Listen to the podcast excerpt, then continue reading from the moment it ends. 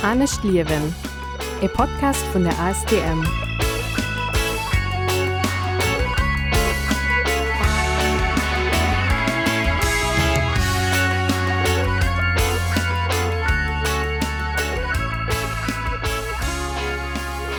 Willkommen bei Anne Stierwen, dem Podcast von ASTM und zum Arbeit beim Klimabündnis Letzteburg an Radio ARA. Mein Name ist Cedric Reichel. Willkommen bei Anne Stierwen am Monat November. Dëse Mount hunne Steriga González Ramirez zu Gast äh, hat ass eng Regisseurin vun engem Film de Illusion of Abundance. Äh, dat ass e Film äh, déi seg Premier gefeiert huet am Oktober. an äh, mir werden iwwer de Filmschwärzen iwwer Themen an och äh, wat äh, Erika beweescht huet se Film ze drehen, also och wo hier den Interesse fir der Thema hier kënnt. Zum Schluss kennt natürlich dann Müller vom Citym äh, an de Studio fir eis e Buch passend zum Thema ze präsentieren.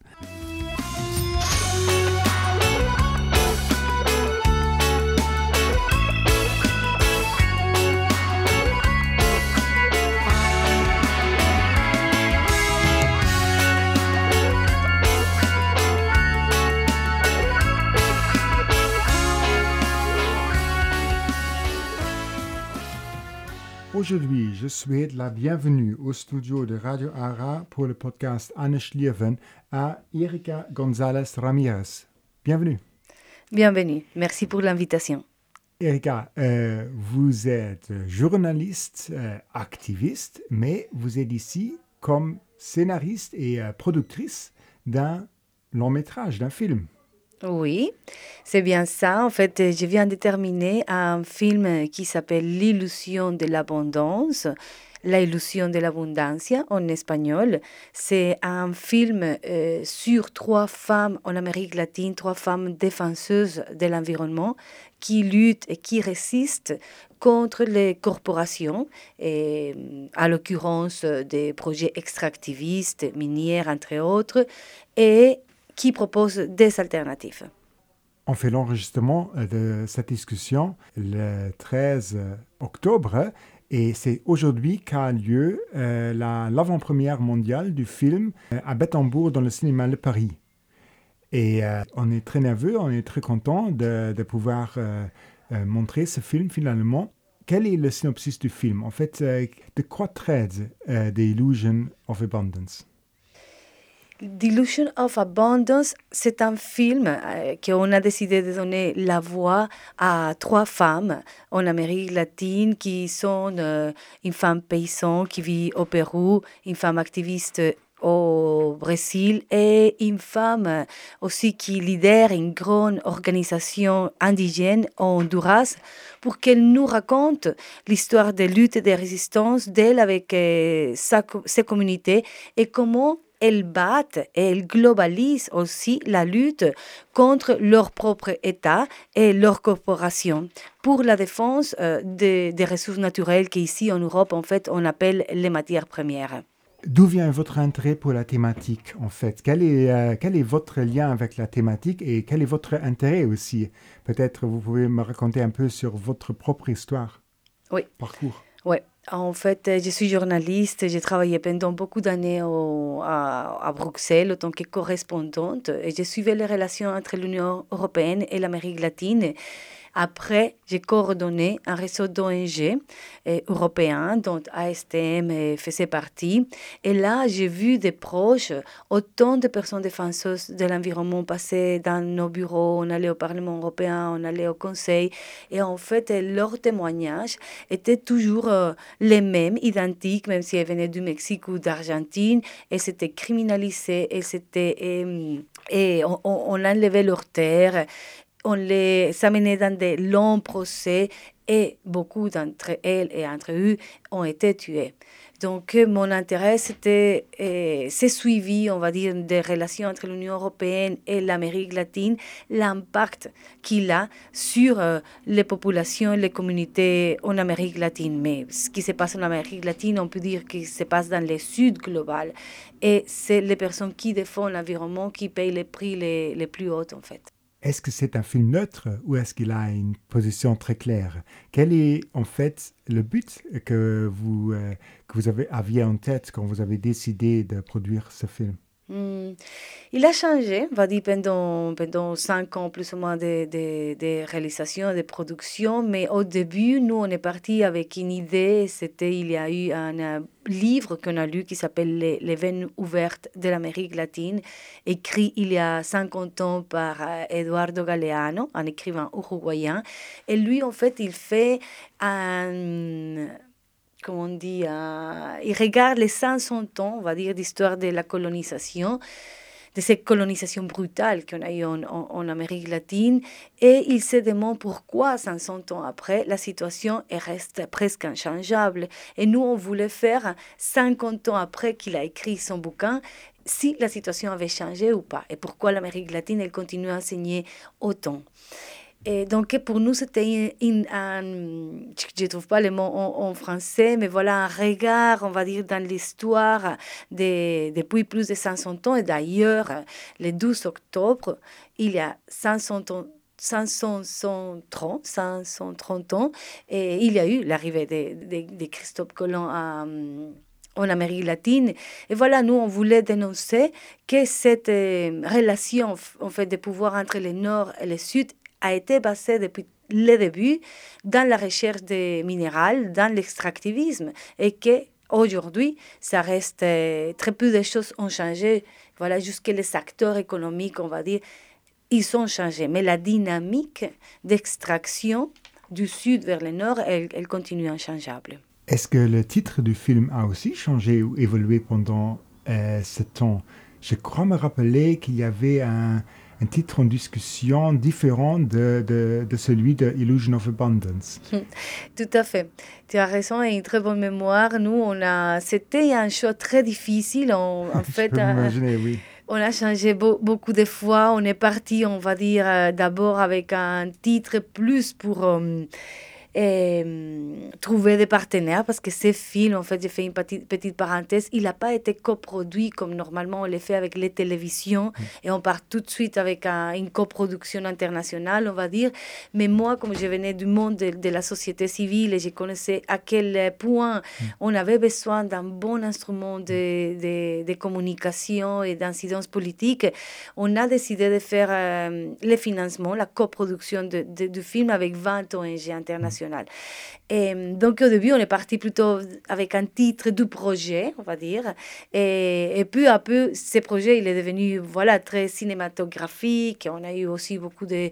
Voilà, on a dû engager des personnes plus pour euh, nous soutenir dans le côté cinématographique, parce qu'on est tous les deux, je co-réalise avec Mathieu Lietard, on est tous les deux journalistes. Et alors, euh, on a passé par We Are Berta, par exemple, parce que c'était une de nos protagonistes. C'était le cas de Berta Cáceres, une ambientaliste au Honduras qui a été assassinée en 2016. Et, mais voilà, on a passé aussi par euh, eh, différents espaces cinématographiques. On a été dans du festival où on nous a accompagnés, on nous a épaulés. Et là, on s'est rendu compte que, voilà, que notre film il parlait pas seulement de notre trois femmes défenseuses, mais qu'il y avait un sujet au-delà de ça et que ça pouvait être bien euh, voilà, la, la, crise climatique dans laquelle on vit et les, ressources naturelles et aussi bien entendu, ça je parlerai peut-être plus tard, et les corporations.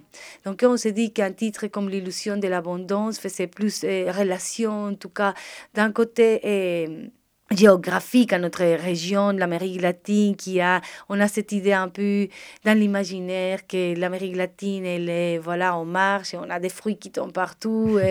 D'un côté, c'est vrai, mais c'est de moins en moins vrai. Notre continent aussi, il a des limites et les ressources, voilà, dans toute la planète, elle, elle voilà, elle, elle, elle s'épuise, non? Et on vit dans une illusion et on ne veut pas ouvrir les yeux à que cette abondance elle arrive à sa fin, autant dans notre continent que, que, que dans le sud global. Et ça peut aussi faire référence à, euh, au pays du Nord et cette manière de vivre mm. d'une manière... Euh, comment dire, euh, oui, très consumériste et dans dans ce type de pays, non, comme le Luxembourg, que moi je suis passée à, à, Bruxelles aussi, et où on croit voilà, que l'abondance elle est partout et que tout le monde a les mêmes conditions, mais franchement ici, en Europe, c'est un oasis, parce que la réalité ailleurs, c'est différent. Donc on vit dans plusieurs manières dans une illusion qu'il y a beaucoup. Une question très pertinente. Comment est-ce que vous avez trouvé les trois protagonistes incroyablement sympathiques, incroyablement touchantes? Pourquoi trois femmes? Pourquoi ces trois, femmes? Pourquoi trois pays différents? Euh, Est-ce que vous pouvez un peu élaborer là euh, le choix que vous avez pris? Oui, ça aussi, ça a évolué. au début, on voulait faire cinq femmes ah, en, Amérique latine et on est parti à, à sa recherche. L'autre directeur, il est parti en Amérique latine, il a été en Équateur, il a été en Colombie, il a été en Bolivie. Par exemple, ces trois femmes et, dont il est allé filmer, les rencontrer, elles ne sont pas dans les films. Donc on a fait une recherche jusqu'au moment où on a trouvé les femmes et les cas, on va dire, et, qu'elles représentent, qu'elles accompagnent, qui, qui nous semblaient les plus comment dire, les plus impactants pour euh, faire une histoire cinématographique aussi. Donc, c'était une recherche. Qui, on, a trouvé, trouvé, les trois d'une manière euh, différente. Je connaissais personnellement Eberta Zuniga Cáceres parce qu'elle avait passé euh, à Bruxelles et on l'avait accompagnée dans sa recherche de justice pour l'assassinat de sa mère. Elle aussi, elle a mis une plante contre la Banque de développement hollandaise FMO. Et dans son passage vers euh, les Pays-Bas, je l'ai connue et voilà, je savais qu'elle était une femme inspirante, vaillante et surtout qu'elle mm, a derrière elle une communauté de base impressionnante au Honduras. Carolina, c'est plutôt via euh, un réseau d'ONG basé à Bruxelles qui fait partie du documentaire. Et un jour, elle m'a dit, ah, il y a une défenseuse qui va venir tu connais le cas de Brumadinho et c'était un cas que je ne connaissais pas, je dois être honnête. Mais quand j'ai connu le cas, voilà, c'était l'assassinat de 1272 personnes par négligence d'une compagnie minière qui n'a pas voulu réparer un barrage qui était en mauvais état et que pire encore, il le savait. Et il a reçu aussi l'aval euh, mm, d'une compagnie allemande qui a dit oui, ça va, il est stable, ce barrage.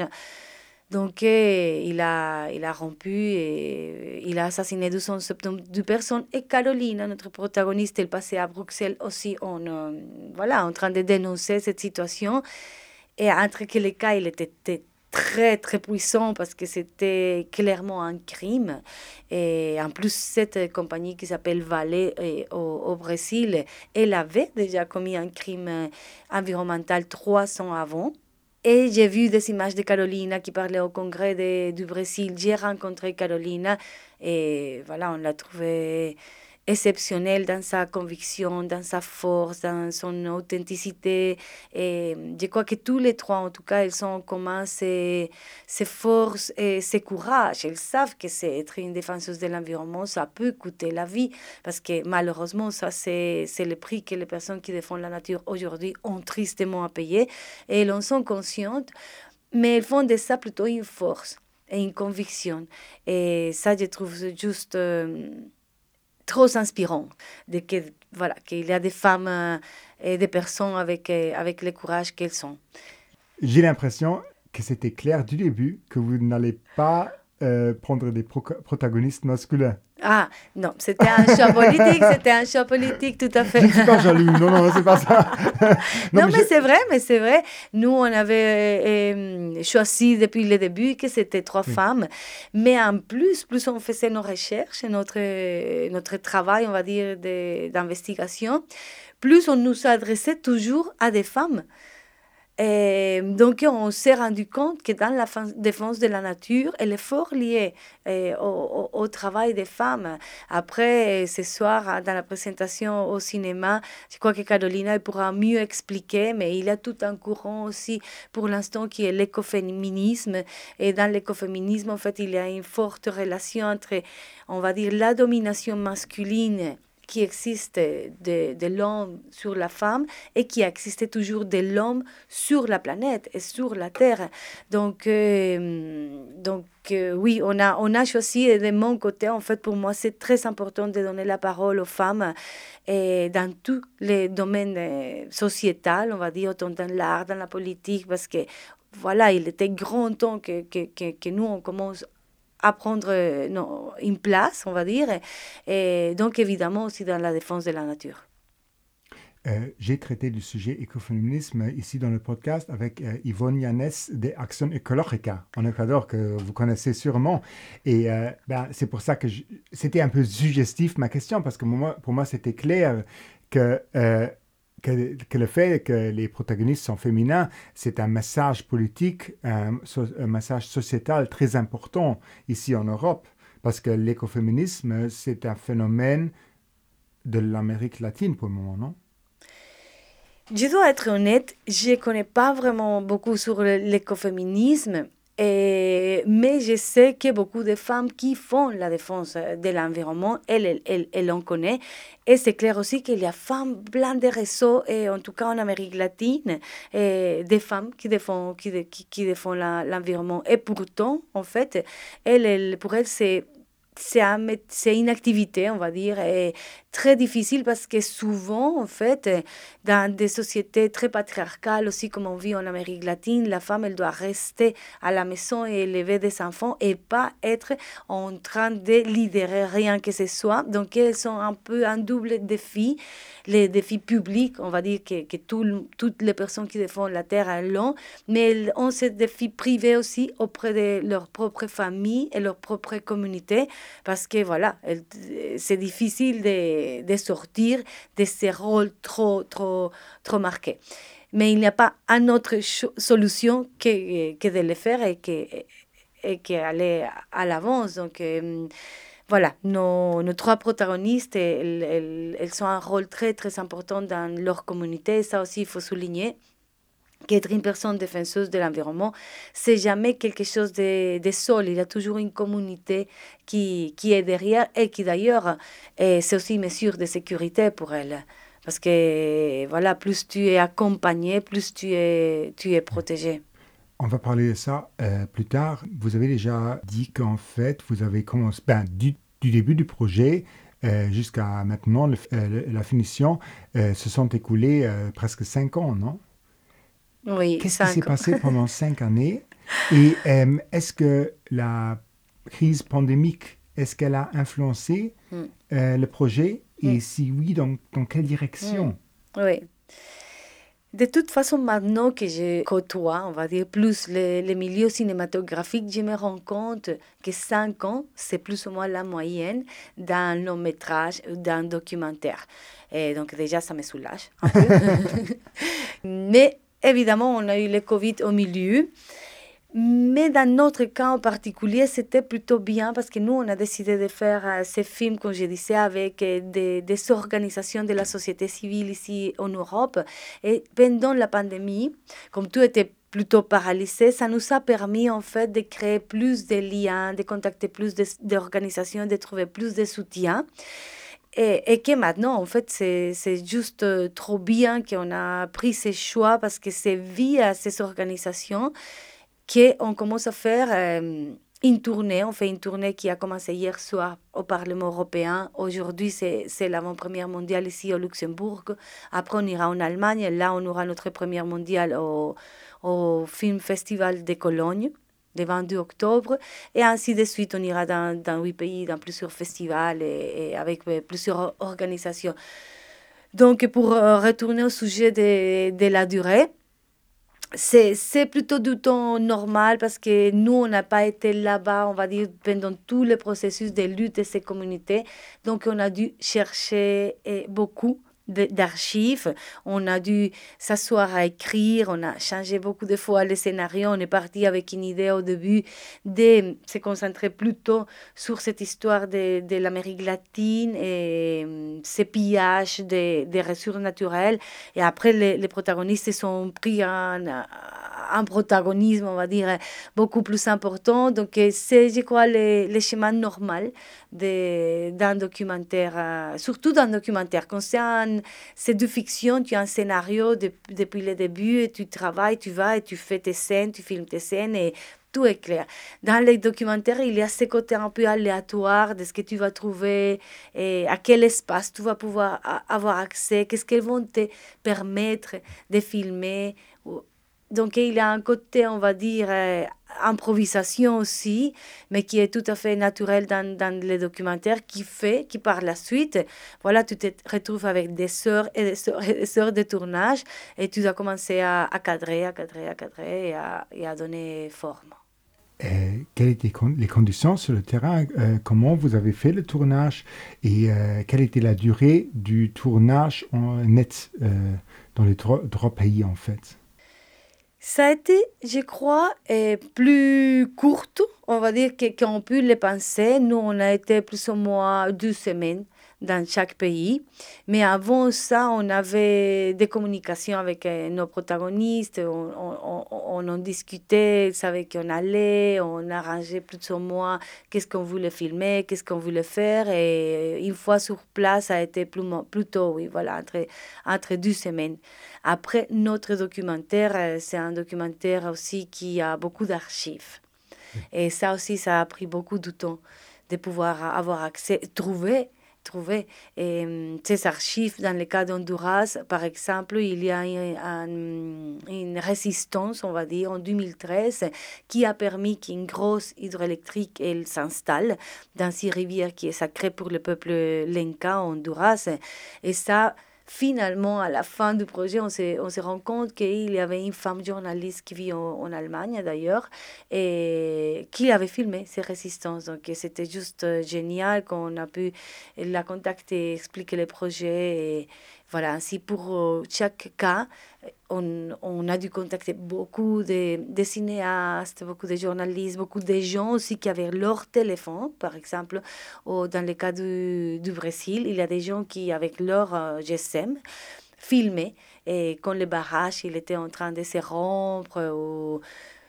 Dans chaque pays, voilà, par exemple, la fille de, Maxima Acuna au Pérou, elle a filmé avec son téléphone, et ça c'était une preuve euh, qui a servi beaucoup pour son procès, quand la, une, euh, la deuxième entreprise minière plus grande au monde, qui se trouve à côté de la maison de Maxima et qui veut sa, qui veut sa maison à tout prix, est venue la, la éjecter de sa maison. C'est grâce à sa fille qui a filmé avec son téléphone et qui après ça, elle a pu aller chercher une avocate, etc., qui, voilà, qui, qui elle a pu témoigner de la violence et avec laquelle la force euh, policière et l'entreprise ont venu, ont, ont, ont venu pour euh, enlever sa maison.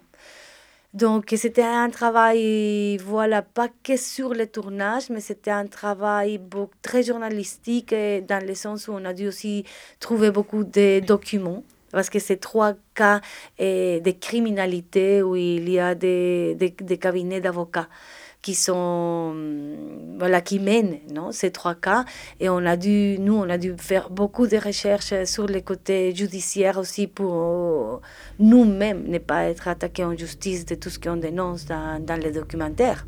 Parlons de la sécurité. Euh, je crois qu'il y a différents volets là. Euh, on sait bien que les, euh, les protagonistes euh, sont cherchés, sont, euh, régulièrement devant la justice. Et est-ce que la participation de eux dans ce film a un impact sur leur vie, aussi euh, concernant leur sécurité individuelle? C'est une très bonne question. C'est une question que nous-mêmes, en tant que réalisatrices et réalisateurs, on, on, s'est posé sur elle on est épaulé euh, avec une association, par une association qui s'appelle Protection International, qui fait justement ce type d'accompagnement aux personnes euh, défenseuses de l'environnement. Et euh, elles ont fait une étude, on va dire, de comment les films pourraient impacter. Et dans le cas de Carolina, et qui sera ce soir dans, dans les débats, et on va prévoir voilà, des séries de sécurité parce qu'elle a eu une année très difficile l'année passée où elle a été et, poursuivie, où elle a dû quitter sa maison. Et, et, voilà, on connaît dans le milieu des ONG, par exemple, ce type d'histoire de, voilà, elle a dû sortir du jour au lendemain de son pays, elle est réfugiée, on ne sait pas où.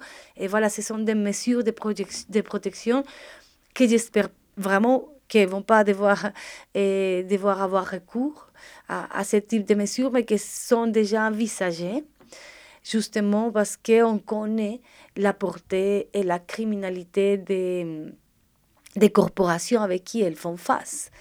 Donc, elles sont devant elles des, des multinationales qui ont des cabinets d'avocats les meilleurs du monde. Et donc, ce sont, on va dire, des, des, ennemis assez puissants. Donc, on ne sait pas quelle est la, la, la, réaction, on va dire, des, des trois compagnies qu'on dénonce euh, dans, dans, dans, les films. Mais on essaie en tout cas avec euh, une, une organisation qui est spécialisée dans ce type de, de projet de prévoir et euh, quelles pourraient être les mesures à prendre si leur vie est, est, menacée après la, la sortie du film. Oui, ça c'est un volet, mais l'autre volet était aussi déjà le tournage. Est-ce que vous avez pris des, mesures de sécurité pendant le tournage? Pourquoi le tournage n'a pas été interdit ou est-ce qu'il a été interdit à des, à des moments? Quelle était là un peu votre, votre approche concernant la sécurité? Mais nous, on est parti avec Mathieu assez confiant dans le sens où moi, je suis colombienne, mais je vis depuis 20 ans en Europe, dans le sens qu'on arrivait là-bas plutôt comme des Européens avec des, des équipements et, et notre inquiétude, c'était toujours plutôt par rapport à elle que par rapport à nous. Donc on se sentait autant que, là je m'inclus un peu, autant que mi-européenne, un peu en sécurité. Je crois qu'on n'a pas trop réfléchi et quelque part c'est mieux parce que quand on réfléchit trop des fois, voilà, on a du recul, on peut changer d'idée, mais on s'inquiétait toujours notre notre notre inquiétude, c'était plutôt par rapport à elle. C'est elle qui sont menacées. C'est pas nous qui, qui sommes menacés. Non, on vit maintenant dans des pays où voilà la, la, la sécurité n'est pas notre vie, elle n'est pas, elle, elle pas à risque.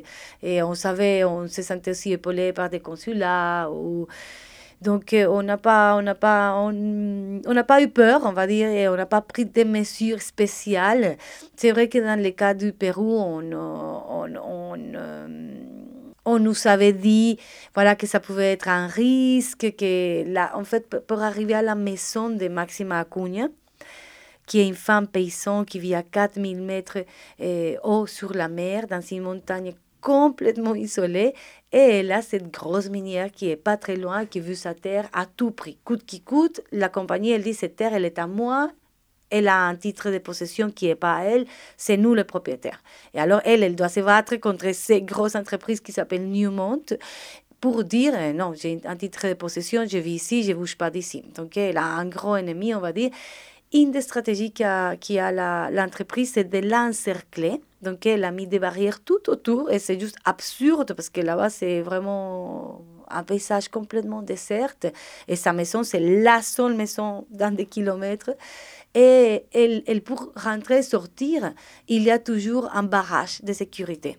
Donc, on nous avait dit, voilà, vous pouvez que rentrer avec la famille, vous pouvez aller, pas aller tout seul. Et donc, on a dû rentrer, sortir avec les fils de, de Maxima.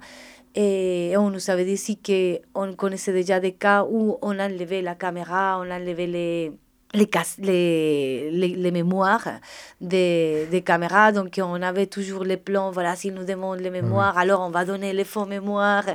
Et voilà, ce type plutôt de plus de, de matériel, la sécurité du matériel, c'était celle qui nous inquiétait. Donc, c'était plutôt cacher les disques durs ou quand on, euh, on, filmait, on mettait tout dans des disques durs, on les cachait de partout. Et c'est plutôt, voilà, ça, c'était par rapport à ce qu'on avait filmé, qu'on trouvait précieux, et plus qu'à nous, parce qu'on voilà, on trouvait que, que nous, on, on pas, maintenant, peut-être, on pouvait plus avoir de ces nuits, mais je crois plutôt judiciaire mais on est bien épaulé aussi par rapport à ça. On a une avocate euh, qui a accompagné ce type de documentaire, on va dire, politique et de dénonces politiques, qui, elle, elle a pris une liste de tout le matériel qu'on a sur les, sur les documentaires et elle nous a demandé les droits. Donc, elle a fait un check de tout pour que, voilà, on ne soit pas, et qu'on ne nous amène pas en justice par diffamation, par ce type de choses. Euh, Comment est-ce que vous faites le suivi de la situation des trois défenseurs de droits euh, portraités dans le film? Parce que en fait, euh, le film, euh, ben, le dernier tournage, ça date déjà de plus d'une année. C'est-à-dire, ben, est-ce que vous planifiez un suivi ou ben, comment vous, vous, gardez le contact? Hmm. Pour l'instant, on a fait un, on est en train de faire une tournée européenne avec une de nos protagonistes qui vient du Brésil.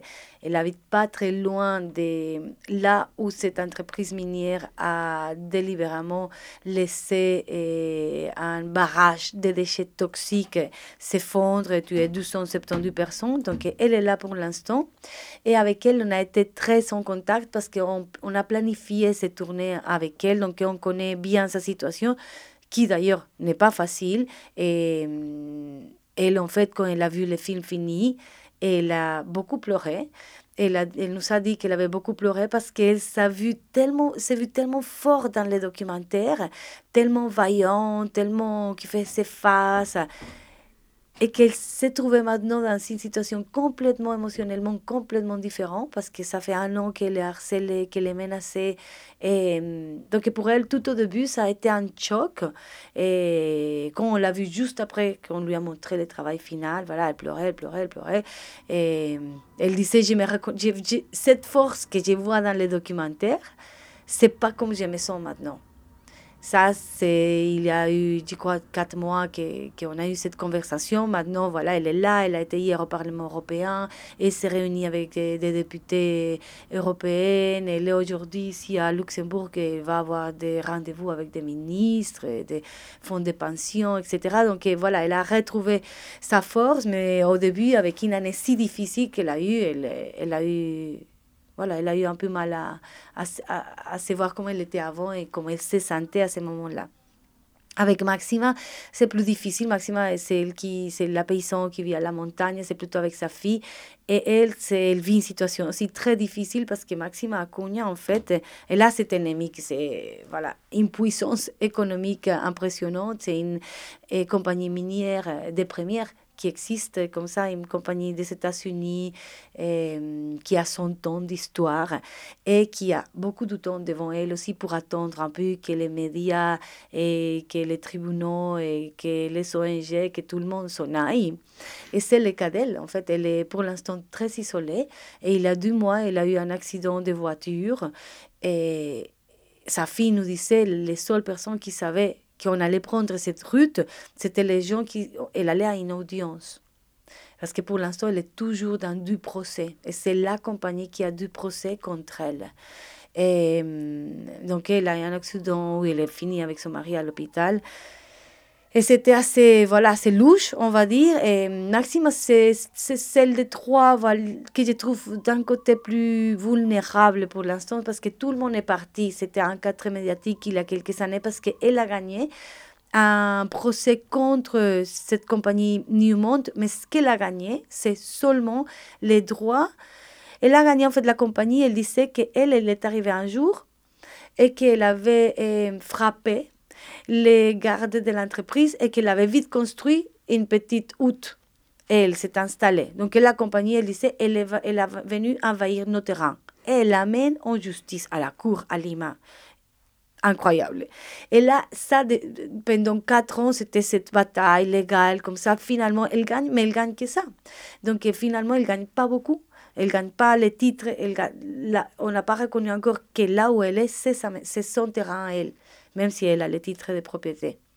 Donc euh, voilà, je crois que beaucoup d'organisations et de médias, ils, sont restés avec cette fausse victoire de la gagner. C'était très médiatique, c'était à David contre Goliath.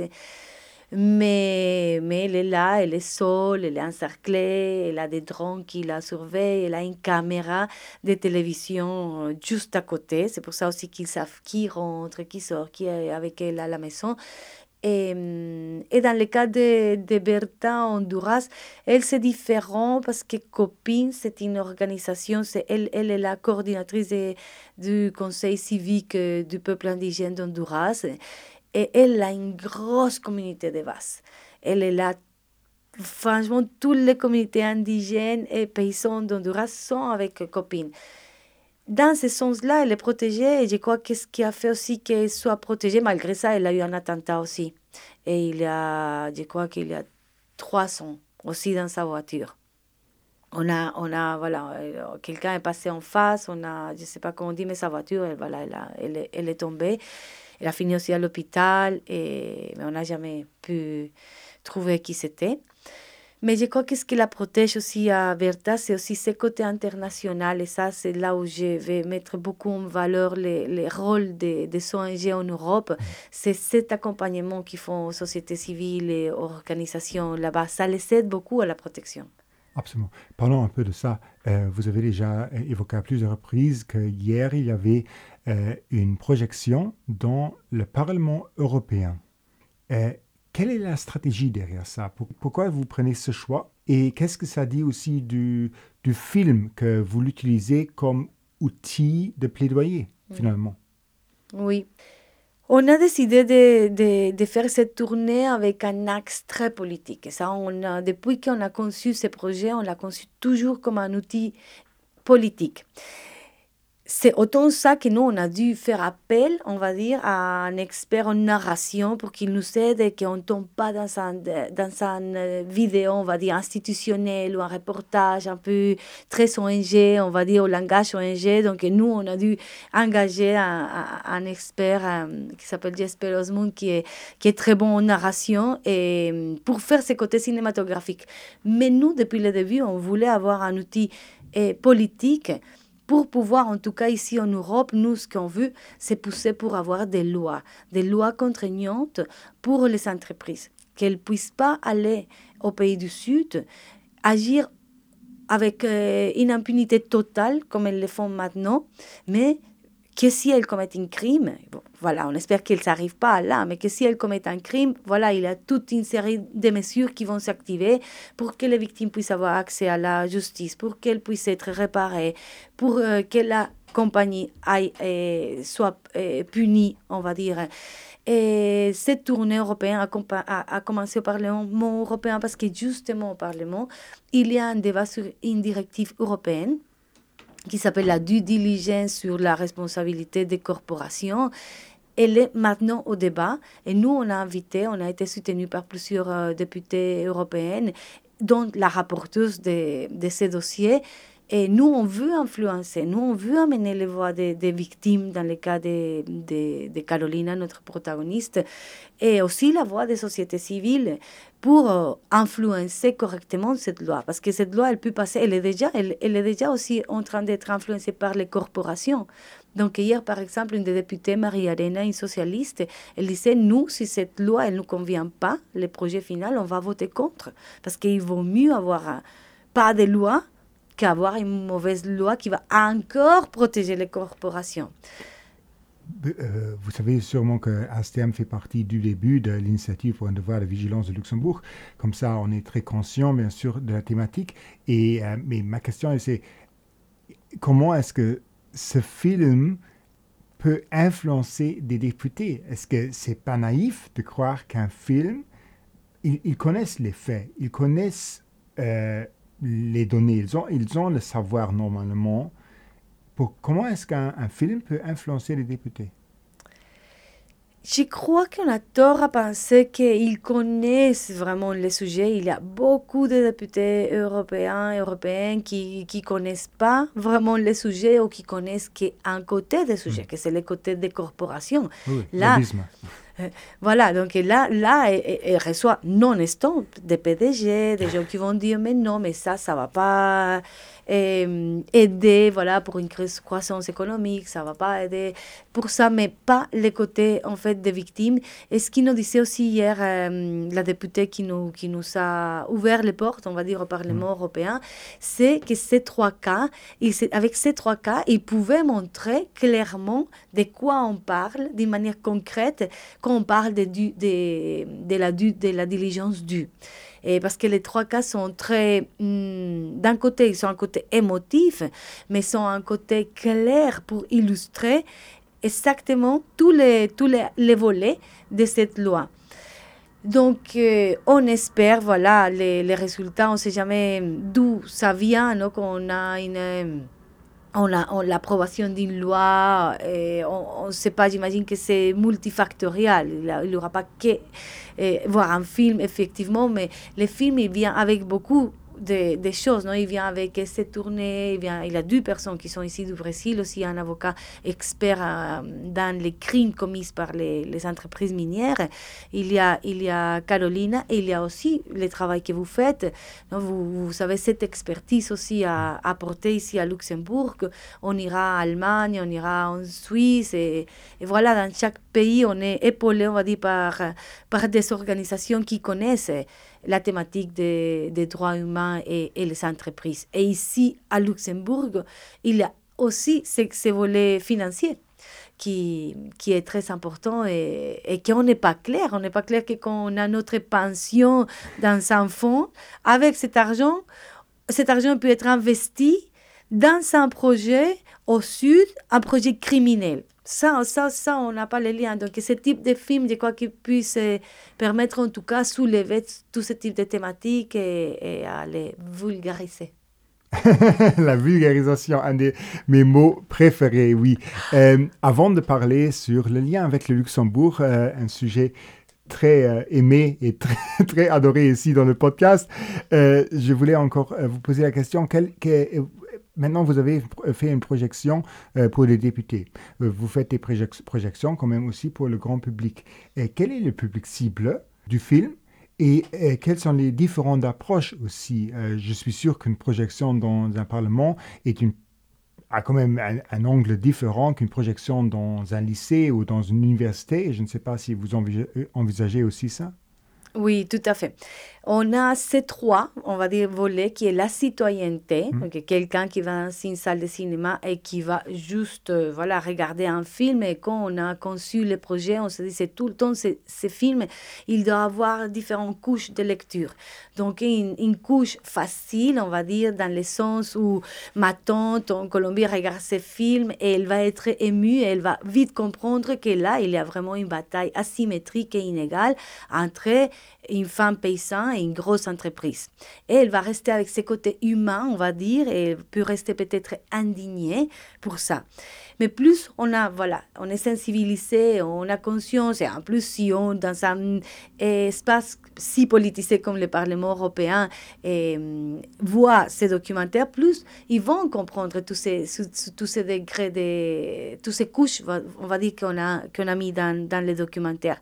Donc on est assez satisfait parce qu'on a trouvé une distributrice qui est une distributrice suisse qui elle va garantir que le film il soit vu dans les télévisions et mm, dans son portefeuille de clients que je ne connais pas mais c'est en tout cas en Europe, en Amérique latine, a des clients partout au Japon, aux États-Unis, on va voir quel est, quel est les résultats parce qu'on vient de signer un accord avec elle.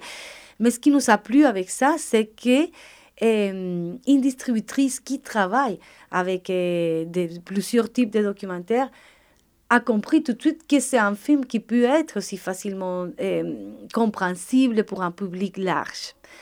Donc ça, ça nous rassure dans le sens voilà, qu'on n'a pas fait un film trop intellectuel et mhm. que pour des gens qui sont juste, qui connaissent vraiment les, les, les droits humains, les, les, les, les, sujets climatiques, mais qui, qui, qui, qui peut porter, voilà, il peut être vu par madame et monsieur tout le monde et, et ils vont aussi l'apprécier. La, est-ce que tout le monde inclut les multinationales, les corporations? Je sais, c'est une question méchante, mais je dois la poser parce qu'on reproche ouais. toujours aux ONG de, de, seulement critiser et de ne pas entrer dans le dialogue, en fait. Mm. Euh, c'est pour ça, je ouais. crois que c'est une question légitime. Ouais. Tout à fait, non, c'est tout à fait légitime et moi, je suis complètement pour. D'ailleurs, on nous a proposé... Et, mais bon, je ne sais pas jusqu'à quel point j'ai pu parler, mais on nous a proposé dans un de nos pays de tournée oui. de nous s'asseoir, à, mais c'est plutôt un événement privé que pour eux, mais avec nos protagonistes, l'avocat, nous deux directeurs et, et ma directrice, et de nous asseoir avec un PDG d'une organisation qui travaille avec des gardes de sécurité. Mm -hmm. Parce que dans le cas numéro un, par exemple, on voit la brutalité avec lesquelles ces gardes et, en nom de l'entreprise minière, voilà, ils vont frapper et violenter et Maxima et sa famille, en fait. Et voilà, on nous a proposé ce que vous seriez d'accord de parler. On va parler aussi avec des, des, des, des, gens qui viennent du monde du mining, non? minière. Et j'ai demandé voilà, à Carolina et Danilo comment ils le voyaient, s'ils seraient D'accord? Effectivement, voilà, c'est, ça va être un cadre bienveillant et qui on va mettre en place pour, pour, pour nous, pour qu'on puisse. Et, et on est tout à fait d'accord parce qu'il il y a aussi beaucoup d'employés dans, une, dans une, des, des entreprises qui ne connaissent pas vraiment la portée, même à l'intérieur d'une entreprise, il y a tellement de brainwash, je veux dire, que des fois, même les employés d'une banque ou d'un fonds de pension, ils ne savent pas pour qui vraiment ils travaillent ou qu'est-ce qu'ils font, non? qui, qui, qui, est son entreprise? Donc on est tout à fait d'accord. On est aussi invité en novembre à un forum qui s'appelle Business and Human Rights Forum mm. à Genève. Et là, en fait, c'est aussi, et il y aura des corporations, il y aura la société civile, il y aura des politiciens, donc il y aura tous ces acteurs clés euh, auxquels on vise, en tout cas, pour euh, la sensibilisation Je crois qu'on a oublié une groupe cible, les jeunes, les, lycéens et euh, les écoliers. on pourrait se poser la question, ils n'ont pas d'influence, non?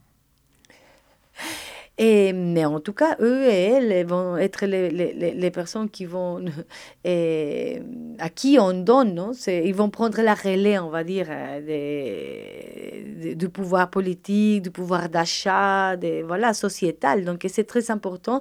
En fait, ce projet, il a été aussi conçu avec un outil pédagogique dans lequel on, travaille pour l'instant, on ne l'a pas fini. Mmh. Et il sera aussi disponible, voilà, on, on pense l'offrir, on va dire, aux aux organisations qui travaillent avec ces volets d'éducation. Et aussi et, euh, pour la Belgique, en tout cas, parce qu'on est épaulé, épaulé par les services publics fédéraux belges. Et c'est voilà, avec eux qu'on on, travaille ces volets éducationnels. On, on l'année prochaine, voilà, on va faire ça. On est en train de dessiner hmm, cet outil qui va ressembler plutôt comme un travail journalistique et, interactif et qui va inviter les gens voilà, à se poser des questions et à la fin faire comme une pièce, on va dire, journalistique, où ils vont devoir faire un effort pour comprendre ces enjeux, non? l'enjeu économique, l'enjeu humain et l'enjeu climatique qui, qui, qu'on montre dans, dans notre film. Peut-être euh, une question sur la démarche de financement, parce que vous avez dit que c'est quand même une démarche un peu originelle et euh, non usuel de demander à des ONG de soutenir le, le, le, le projet. Pourquoi cette démarche? Je sais que vous venez du monde des ONG, mais quels sont les avantages, les désavantages de demander aux ONG euh, Et euh, est-ce que ça oui, est-ce que c'était prévu dès le début, début aussi de, de, se limiter aux ONG euh, Et est-ce que ça a aussi l'avantage de les inclure maintenant euh, dans, dans, dans, le plaidoyer politique euh, Est-ce que vous pouvez m'expliquer la démarche Et aussi, est-ce que vous aviez des critères très clairs pour le choix des ONG, des, des ONG dans les différents pays Et quels pays ben, Expliquez-moi un peu. Je oui, oui c'est une question assez intéressante parce que c'est vrai que c'est innovant dans les espaces où on a été plutôt cinématographique, qu'on nous a invité déjà à Global Pitch, c'est un pitch euh, mondial où on doit aller avec son documentaire et expliquer un peu. Et là, on trouve, voilà, c'est là où on a trouvé la distributrice, par exemple. On a été aussi invité au Festival des droits humains à Genève juste pour préparer l'impact. Et voilà, quand on, on parlait de comment on était coproduit, parce que les ONG, elles sont coproduites on va dire. Et c'était assez surprenant parce que c'est la première fois qu'on coproduit un film entièrement mhm. de cette manière. Moi, je vois que du côté positif, le côté négatif, je vais le dire peut-être rapidement, c'était que si on voulait inviter comme coproductrice une télévision, elle n'allait pas, elle allait pas venir. Elle pas, on ne pouvait pas faire un mariage, on va dire, entre une télévision et un ONG pour coproduire complètement les, les, les, festivals.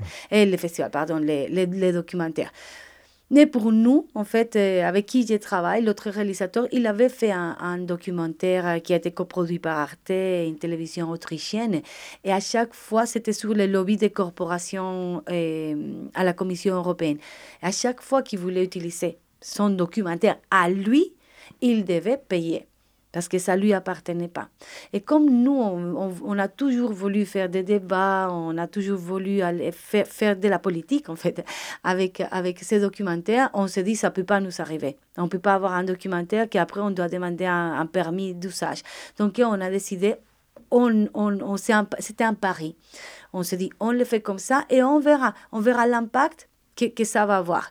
Mais maintenant qu'on est à ce moment-là de l'impact, on voit que ça nous demande beaucoup d'efforts, ça c'est clair, parce qu'on a coordonné avec tous ces partenaires, on en a 20 dans différents pays, principalement en Europe, on en a un aux États-Unis et un en, en, Amérique centrale, mais sinon elles sont toutes ici, ici en Europe, mais je vois l'avantage parce que dans les critères des, recherches, on va dire. Les critères, c'était qu'elle qu'elle soit, qu'elle travaille avec euh, des sujets comme l'extractivisme, des personnes défenseuses de l'environnement, les changements climatiques. Donc, on avait comme ça 400 sujets et c'est comme ça qu'on a, on a visé. Après, moi, je faisais souvent aussi la traçabilité dans la mesure du possible, parce que dans le monde des ONG, je dois le dire, il y a un côté aussi caché de l'argent, d'où ça vient, parce qu'il y a beaucoup de fondations, par exemple, et, et là, voilà, j'ai des positions plutôt radicales par rapport à ça, et je voulais, dans, dans ce que j'ai vu, voilà, qu'aucune fondation ou entreprise privée et finance les ONG qui, qui, qui, participent à notre projet. J'ai trouvé ça vraiment incohérent. Et, et, voilà, après, il y a beaucoup de choses qu'on peut pas... C'est difficile hein, de faire la traçabilité toujours de tout. Mais les critères, c'était ça. Comme je venais du monde ONG, j'avais une certaine relation avec beaucoup d'ONG. J'étais moi-même coordinatrice d'un réseau d'ONG, dont, Oxfam Belgique, mm. ASTM, donc c'était eh, nos, nos, nos, premiers partenaires. Je dois dire que ASTM, c'était notre numéro un. C'est les premiers partenaires, c'est la première organisation qui a cru dans les projets alors que c'était un papier. À ce moment-là, c'était un dossier, on n'avait même pas des images. Et, et j'adorais. Ça, ça, Vous voulez nous critiquer qu'on n'était pas assez critique? Non, mais que vous avez eu beaucoup de visions, de visions et de confiance. Et, et, voilà, je vous appelle des visionnaires plutôt. Parce que, voilà, un documentaire sur trois femmes défenseuses de l'environnement, ça... Oui. Qui aurait pu croire que, que, que, ça allait finir comme ça, un projet, voilà, que ce soit, on va le voir dans une salle de cinéma, en fait. Mais voilà, on a eu des critères, des, des, des organisations sérieuses qui travaillaient depuis beaucoup d'années sur certains types de thématiques. Et, et voilà, et donc, ce n'était pas financé, en tout cas visiblement, et avec de l'argent, voilà. Dont on ne serait pas fier. Ben, quand on parle déjà de l'argent, on n'est pas loin de la place financière luxembourgeoise. Hein? Ben, faisons le lien avec le Luxembourg. Dans le film, il n'y a pas d'implication luxembourgeoise. Je ne l'ai pas vu.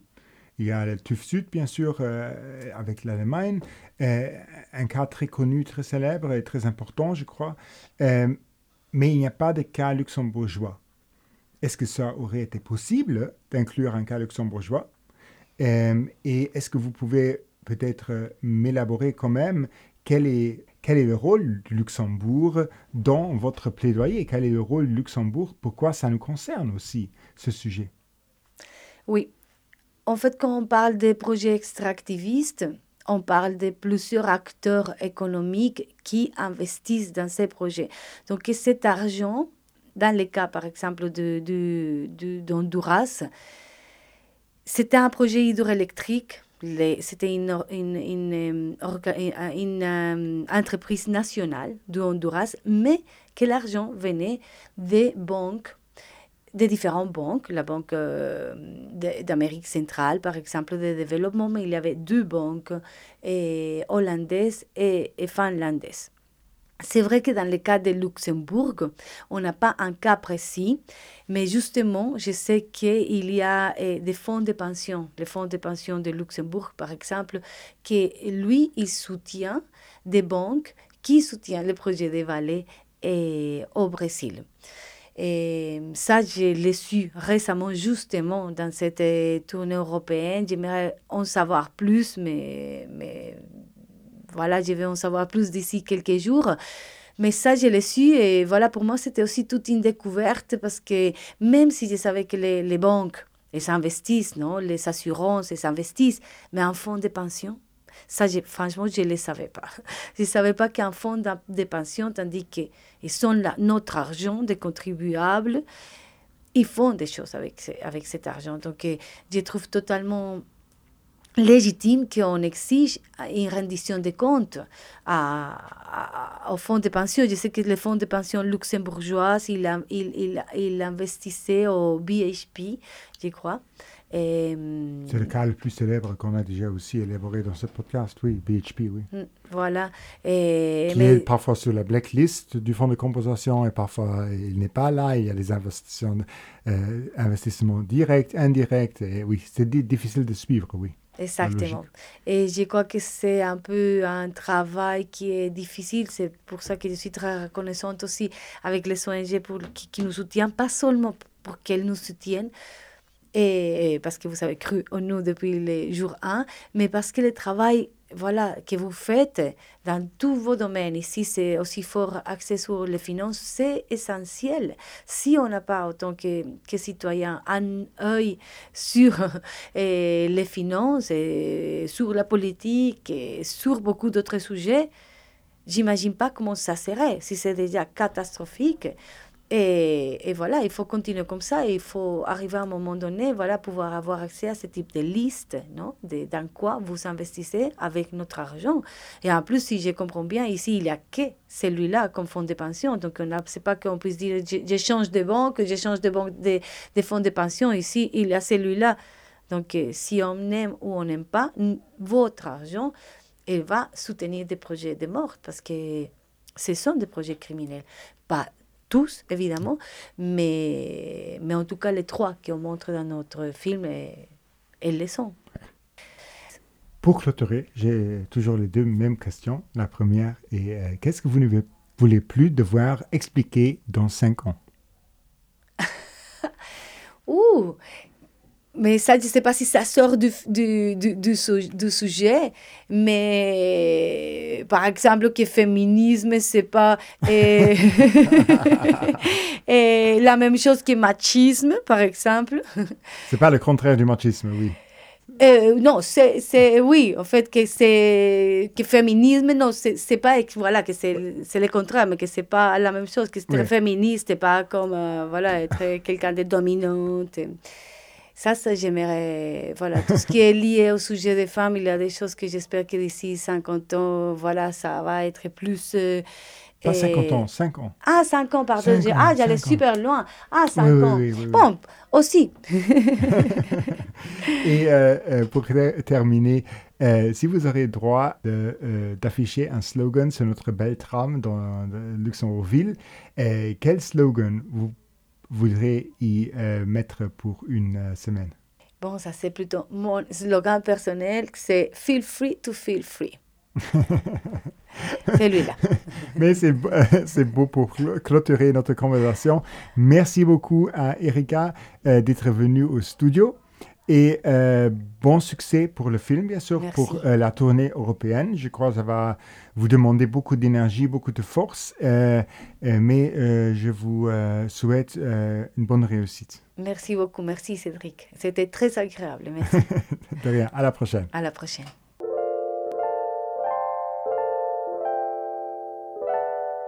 Et puis Kultur, Mam an. An Schwieslere man letze beiecht, well lo ass bei mir am Studio natürlich wie Almount, dann Müller vum Sitim. Hallo an. Moie Cedric. An äh, du as remme Wuch mat brut, weil du hast de Film schon gesinn. Ja. De Illusion of Band ja, Di war immens gut. Genau. An du bist du natürlich direkt an die Bibliothek gefu mhm. man öffentlich Transport an hust nur Sicht immer ja An Resultat aus wat. Äh, etwas ganz Schönes, da das äh, das Buch äh, Frauen, die kämpfen, Interviews mit 23 widerständigen Frauen aus Chile. Und äh, ich mein, das passt ganz gut zum Film dazu. Wir hatten ja schon drei andere Länder da. Das war ja dann Elo, Brasilien, Bolivien an. Peru. An Peru. An Elome hier noch 23 Porträten von Frauen von und das sind wirklich alle Altersgruppen. An ich mengen die Themen für die sie kämpfen dat äh, geht ganz gut äh, dat passt ganz gut mit Eiser Abisch zu summen an äh, schwätzt den über Landkonflikte Zugang zum Wasser Sam Somenvielfalt Ernährungssouveränität Stärkung von indigener Völker an voilà, da das alles du dran. Genau und dat äh, sie so zu porträtieren. Ähm, ganz genau, das sind Interviewen und vier Runden gehen ja. die Frauen an den Interview noch äh, kurz vier Gestalt. Dort ähm, am Foto, da den sich auch gut vorstellen kann, mit wem man da über wen du etwas liest, und auch so ein bisschen, wo man Frauen her. Und das ist immens interessant. Das Buch ist auch nicht dick. Ich meine, das kann ihn wirklich mal ganz gut äh, so lesen. Ganz viel Foto und das ist auch immer gut. Genau, schön Bilder. Genau, schön Bilder. Und äh, das ist auf Deutsch, ne? Äh, jo, ganz genau, ah, auf okay. Deutsch das E-Buch mir du hast natürlich noch ganz viel andere Bücher am City zu dem Thema äh, von den äh, äh, von Frauen die kämpfen von mhm. äh, Aktivistinnen. Recht, genau Aktivistinnen gerade aus Lateinamerika ne? Jo, pur. genau. Gut dann äh, gesehen wir also im nächsten Monat. Ja, mich Adi. Adi Cedric. Das waret für diesen Mond von meiner Seite Anne Schliewe get produzéiert vun Astherm an Summenarbeg mat Radio Ara an dem Klimawindnis Lützebusch. Dir kennt ihr aktuell folech auch immer op der Website vu Radio Ara lausren an Rofluden. ASTM fan Di auch op Facebook an Instagram an erzielech an astherm.galu. Froen a Kommentaren zu aktueller Sendung können die Jre richten un podcast@astherm.galu. Mein Nummer Sedi Kreichel, Merczi fir Nolauusren a bis die nächste Käier. An Denktrunner, Think Global, Act Local.